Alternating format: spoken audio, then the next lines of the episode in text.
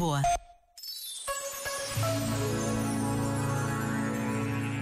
Uma famosa artista francesa confessou um dia que eram os versos que tinha decorado na juventude que a tinham salvo de se entregar ao desalento e à dor em determinados momentos da vida.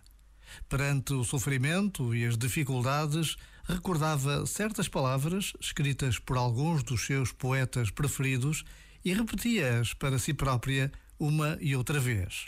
Foi assim, graças à poesia, que não perdeu a fé na vida e no amanhã. Este momento está disponível em podcast no site e na app.